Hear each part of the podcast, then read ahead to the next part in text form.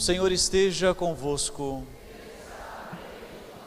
Proclamação do Evangelho de Jesus Cristo segundo Mateus.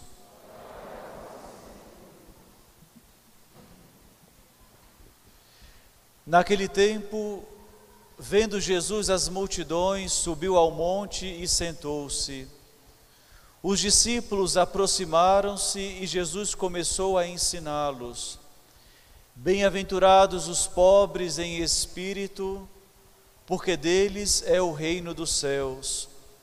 Bem-aventurados os aflitos, porque serão consolados.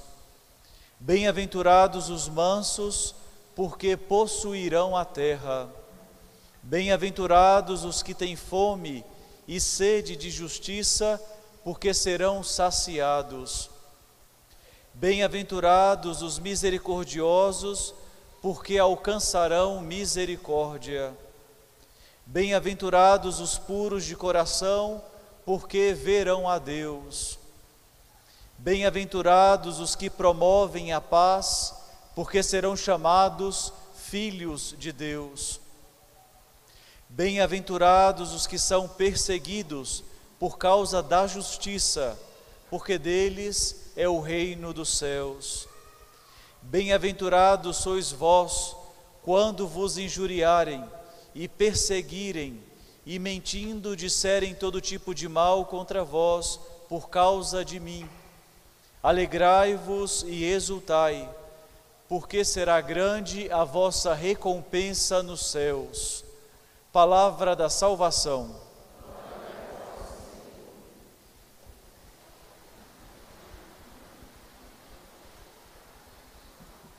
Feliz o homem que na lei do Senhor Deus vai progredindo. Irmãos, bom dia. Muito bem, irmãos, neste ano nós estamos lendo o Evangelho de São Mateus, e para que a gente possa entender bem os discursos que nós vamos ler ao longo deste ano, é interessante nós olharmos para quem e como o evangelista São Mateus pensa o evangelho que ele escreve. São Mateus escreve para uma comunidade convertidos do judaísmo, ou seja, são homens e mulheres que têm o Antigo Testamento de memória, conhecem a estrutura do judaísmo. E por causa disso, ele quer escrever este evangelho para que aqueles que estão chegando no cristianismo, eles possam entender que Jesus é o novo Moisés. E por isso, assim como Moisés, na tradição, escreveu os cinco primeiros livros da Bíblia, a, aqueles que nós chamamos de Torá, São Mateus vai organizar os discursos de Jesus em cinco grandes blocos. E o primeiro grande bloco nós começamos hoje, que é o bloco chamado do Sermão da Montanha. E é interessante nós olharmos esse discurso do Sermão da Montanha, porque Jesus inicia o discurso dizendo: bem-aventurados, ou seja, macarioi, que nós poderíamos traduzir, traduzir como aqueles que são sortudos, ou aqueles que são felizes, ou aqueles que são dignos da nossa inveja, mas no mundo bíblico nós traduzimos como bem-aventurados. É interessante Jesus começar o seu discurso nos chamando à felicidade, porque aqui está o anseio mais profundo de todo ser humano. É interessante, Santo Agostinho escreveu uma obra chamada Vita Beata, sobre a felicidade. E é interessante que ele começa a obra dizendo: a vida humana é uma lástima. Porque se nós separarmos bem, realmente a vida sobre essa terra é uma lástima. A gente precisa lutar para poder comer, precisa lutar para poder ter onde repousar, depois, nas nossas relações humanas, nós experimentamos a decepção. Quantas vezes nós esperávamos uma palavra de um amigo nosso e não temos? Esperávamos que alguém fosse, se colocar do nosso lado e não está. Ou também quantas vezes nós experimentamos a nossa degradação moral dos valores. Nós temos valores, mas quando aparece uma oportunidade melhor, nós abandonamos aquilo que nós acreditamos. Quantas vezes também nós que achávamos que aquela pessoa era mais honesta, Uma vez que nós descobrimos a vida pessoal dela, vimos que não tinha nada disso. Ou seja, essa é a lástima que Santo Agostinho diz. Mas eu acho que não teria sentido ele escrever uma obra só para dizer isso, né? E nem para ser contra a felicidade.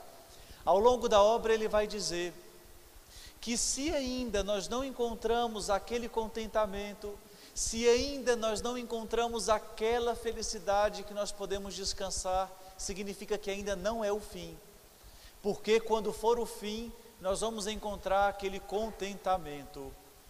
E se nós olharmos bem a estrutura das bem-aventuranças, vai justamente nessa, nessa dimensão: um empenho e uma promessa, uma solicitação e um, uma promessa de felicidade na vida futura. E aqui é interessante nós olharmos dentro de nós o como que nós desejamos a felicidade. Eu lembro de um adolescente que eu acompanhei, já entrando para a juventude, quando eu ainda era seminarista, ele era coroinha. E ele é filho de pais separados, a mãe teve que criar os três filhos sozinha, para isso, ela teve que fazer muita diária, teve que trabalhar como doméstica, para poder dar o mínimo para os filhos. Ou seja, ele nunca poderia gozar de, um, de uma felicidade, de um bem-estar material. E certa vez chegaram para ele na escola dizendo: Você tem um celular? Ele disse: Não tenho. Mas você não gostaria de um celular? Gostaria muito. Mas você vai poder ter um celular? Possivelmente não. Mas olha, eu queria te fazer uma proposta. Se você levar esses pacotes aqui, depois você vai ganhar um celular. E ele começou a levar droga para dentro da escola. Conseguiu o celular. Depois vieram mais propostas. Depois ele não se contentou com isso, começou também a utilizar drogas, o problema que tinha que pagar. Começou a pegar o pouco que tinha dentro de casa para poder vender, para pagar a, as drogas. E ficou nesse, nesse ritmo a vida dele. E a mãe dele me procurou desesperada pedindo para que eu conversasse. E assim que ele teve uma pequena pausa nesse uso de drogas, eu perguntei: Mas, mas por que tudo isso? Ele dizia: Padre, eu só queria ser feliz.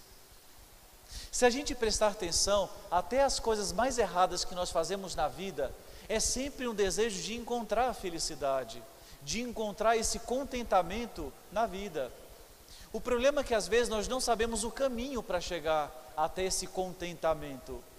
E quando Jesus hoje no seu primeiro discurso nos oferece a bússola para isto, é justamente para que o homem não faça a experiência da busca em lugares errados.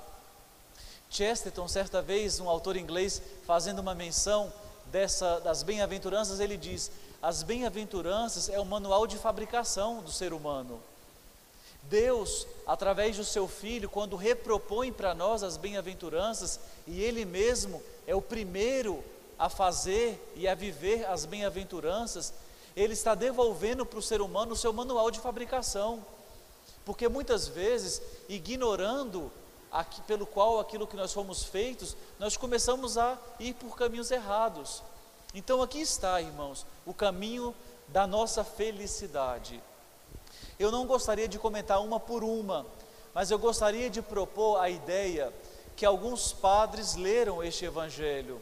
São Clemente de Alexandria, Santo Agostinho e depois Santo Tomás de Aquino, eles viram nas, nessas oito bem-aventuranças degraus que o ser humano e o cristão deve passar para poder chegar à felicidade, à santidade.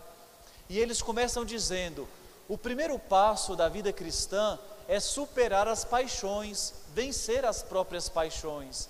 E ele diz: as três primeiras bem-aventuranças, elas corrigem isto. E quais são as três primeiras bem-aventuranças? Bem-aventurados os pobres, bem-aventurados os aflitos e bem-aventurados os mansos.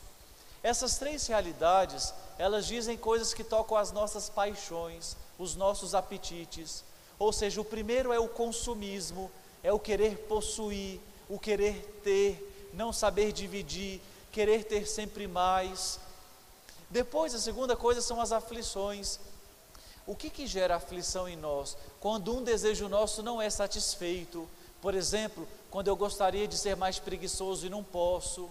como eu gostaria de ficar mais tempo na televisão e não posso, quando eu gostaria de comer mais e não posso, quando eu gostaria de fazer o sexo desenfreado e não posso. Ou seja, todos esses apetites ligados à carne, à visão, aos prazeres, quando isso é, é, quando isso é diminuído e corrigido, isso gera uma aflição no coração do homem. E é essa aflição que Jesus hoje está nos pedindo para passar. E é interessante porque quando a riqueza e as paixões, elas não são satisfeitas, nós começamos a brigar entre nós, a gerar discórdia, quem vai possuir mais, quem vai ter, quem não vai ter, quem tem direito, quem não tem, quem pode comer, quem não pode, quem pode aproveitar mais da televisão e quem não pode. Isso gera o conflito, o contrário da mansidão. Então, ou seja, esses apetites, essas paixões devem ser as primeiras coisas que nós devemos corrigir para a nossa felicidade. E depois vem o segundo degrau: bem-aventurados os que têm sede e fome de justiça. Nas Sagradas Escrituras, a justiça é a mesma coisa que santidade. Ou seja, vencidas as paixões, o ser humano precisa começar a desejar a perfeição, desejar a santidade e ao mesmo tempo se dirigir para ela. Então, uma vez que nós começamos a desejar coisas boas, desejar a santidade, nós vamos aumentando a felicidade dentro de nós. E depois vem o terceiro passo, que agora é começar a conformar a própria vida à natureza de Deus. E o que, que é próprio de Deus que nós escutamos hoje nas bem-aventuranças? A misericórdia, a pureza e a paz. Quando nós começamos a experimentar e a ter isso dentro de nós, nós vamos cada vez mais nos aproximando de Deus, que é o próprio Santo. E aqui vem o último degrau de perfeição, que, é, que são as perseguições. Irmãos, quando nós fazemos alguma coisa de errado, e a pessoa vem pisar no nosso calo, a gente até entende. Mas quando nós estamos procurando levar uma vida honesta, justa, e mesmo assim nós somos perseguidos, isso nos causa muita revolta. Mas se isso ainda te causa revolta, significa que ainda você não chegou no último degrau. Porque nós sabemos aonde é o último degrau. O último degrau da vida humana de Jesus foi uma injustiça na cruz. Aqui está os passos, então, que nós devemos seguir. Qual que é o primeiro? Peraí, como é que vocês querem ser felizes? Não estão nem sabendo das coisas. Primeiro, vencer as paixões. Segundo, desejar a santidade. Terceiro, conformar a vida a Deus. E quarta coisa, aceitar as perseguições. Aqui nós temos os quatro passos que nós devemos dar. Gente, se a gente não saber essa bússola, como é que você vai chegar à felicidade? Vocês entendem que às vezes, por que, que a gente não consegue chegar lá? Porque a gente não sabe o caminho. Mas o caminho precisa passar por aqui.